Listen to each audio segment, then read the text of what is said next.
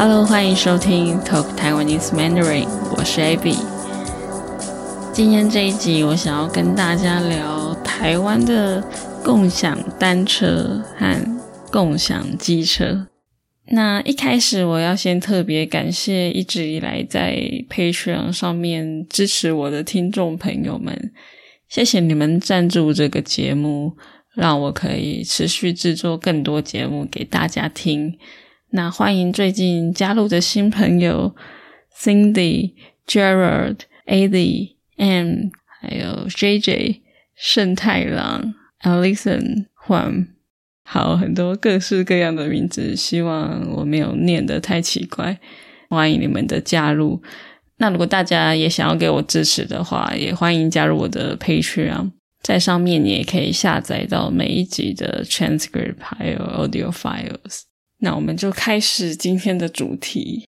我相信有来过台湾的人都知道，台湾有共享单车 bike sharing，主要就是 U bike。大部分的城市，像是台北、台中、高雄、桃园都有 U bike。那有些城市有他自己的。单车系统，像是台南有自己的 T bike，那这些共享单车只要用悠游卡跟手机就可以注册。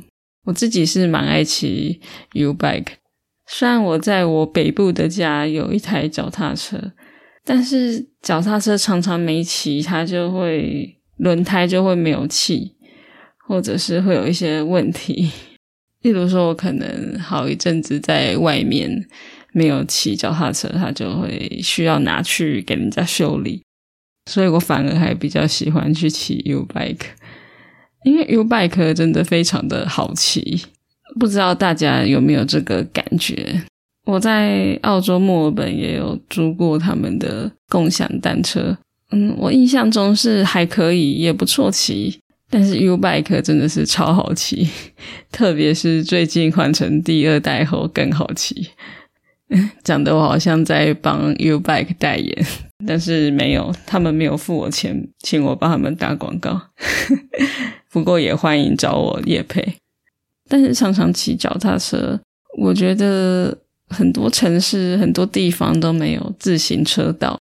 我觉得在这个部分还没有规划的很完善，没有规划的很好，常常骑一骑就没有自行车道可以骑，所以变成说我要去跟机车还有汽车一起骑，就觉得很危险，或是只好骑去人行道跟行人挤，那有时候道路又很窄，就会觉得啊，我到底要骑哪一边比较好？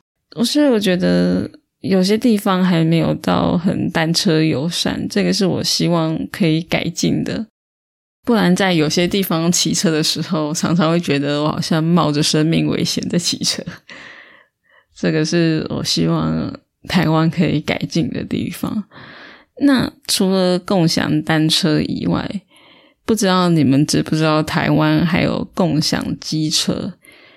这个也是我这一集主要想要讲的主题。因为我最近有开始用共享机车，我想说共享单车其实应该很多国家、很多城市都有，所以并不是很稀奇。但是我觉得共享机车感觉应该不是很多国家有，所以我觉得蛮新奇的。那先说一下，我是有机车驾照，也会骑机车的，但是我很少骑机车。而且我现在也没有机车。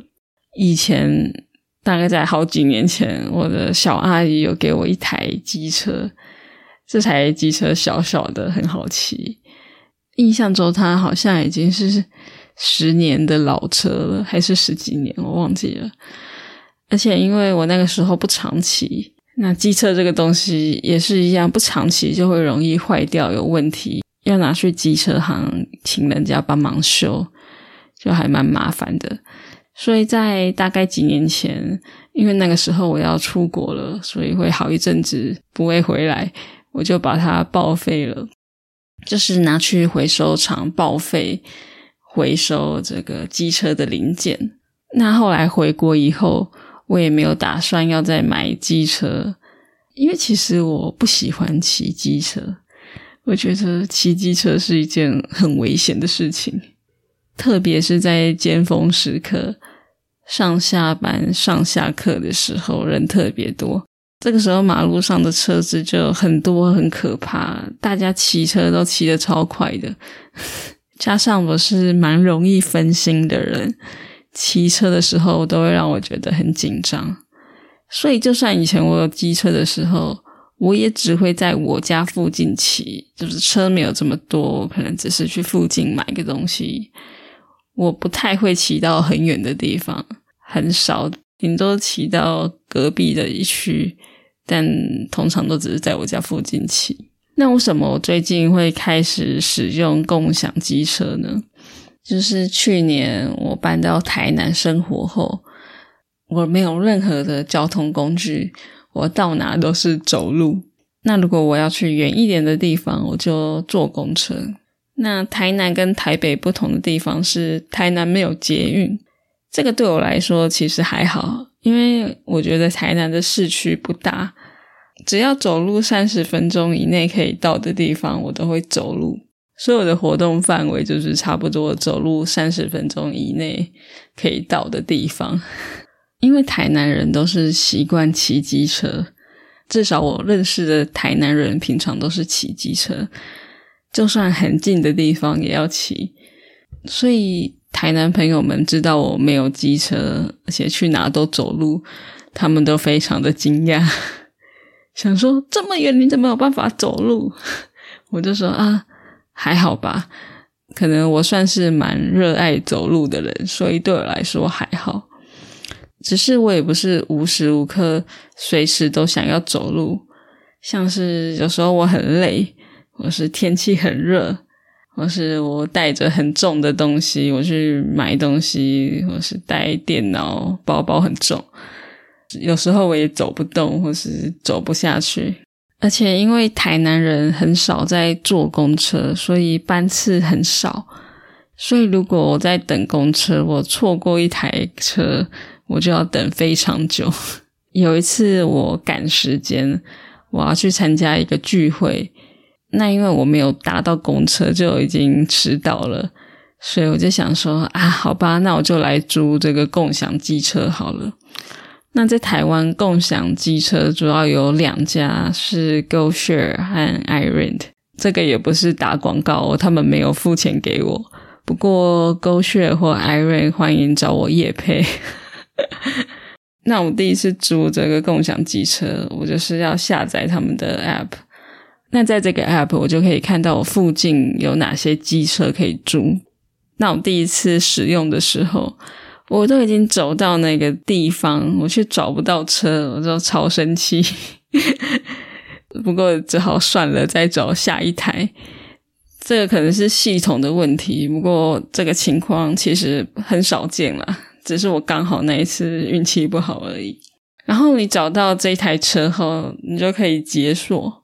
就可以打开机车的车厢，拿安全帽来戴，就可以开始骑了。那那是我第一次骑 GoGoRo 的电动车，然后就研究了一下子才发动成功。明明它应该是很简单的，也可能是我自己太笨手笨脚，我不知道别人有没有这个问题。不过稍微熟悉一下后，我就觉得，哎，这个电动车很好骑。那这个共享机车它是计时收费的，就是你骑多久就付多少钱。我觉得它的价钱还算合理，而且也很方便。那我自己的话，我骑车都骑很慢，因为我会有点怕怕的，所以骑比较慢。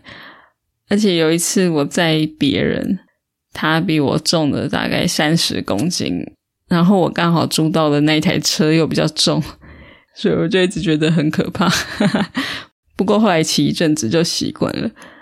那这个机车，你在还车的时候，你需要把它停在合法的停车格。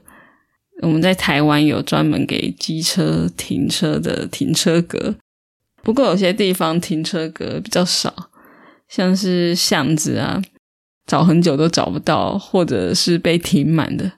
这个就会让我觉得有点紧张，毕竟是计时的，有时候花在找停车格的时间还比骑车的时间还久。因为这个共享机车也是有限制范围的，所以你也不能骑得太远，通常都是在市中心的范围内。所以我最远就是骑到海边，再来你就不能骑过去了，你一定要还在它的范围以内。但整体而言，我觉得这是很方便的服务。在我懒得走路的时候、赶时间的时候，可以骑一下。但是其实我在台北就没有租过这个共享机车，因为台北有捷运、公车也很方便，而且比较起来，坐捷运和公车比较方便，其实也比较便宜，所以我没有想到要租过。可是，在台南就有租过几次这样。好，那今天这一集就是想要跟大家分享 我最近使用共享机车的经验。不知道你有没有骑过机车呢？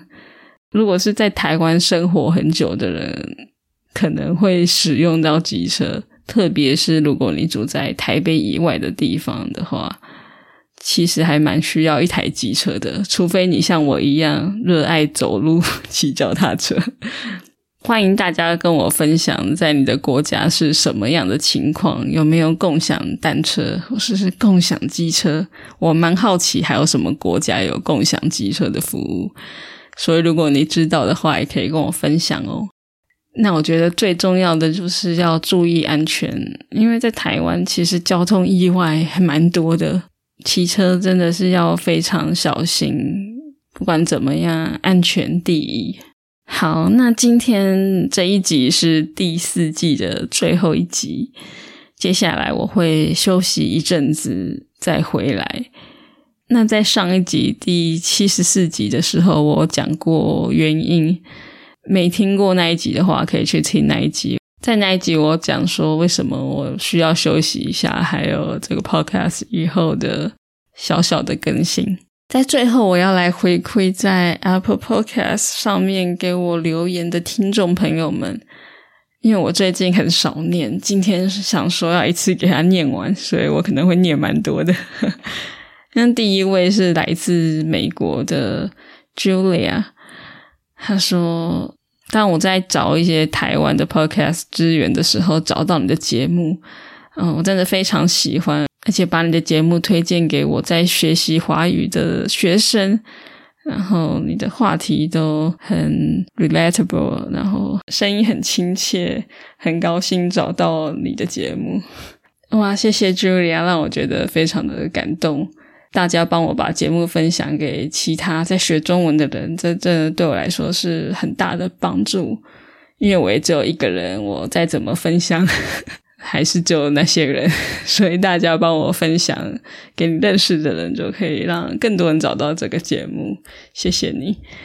那再是来自日本的 Lily，他说：“哦，我最爱的 Podcast。”他说：“谢谢阿 B 努力做这么多集节目。”你的速度不是太快，也不是太慢，听起来很舒服，所以我可以放松的学习，非常推荐给在学中文的大家。谢谢丽丽给我留下这么好的评论。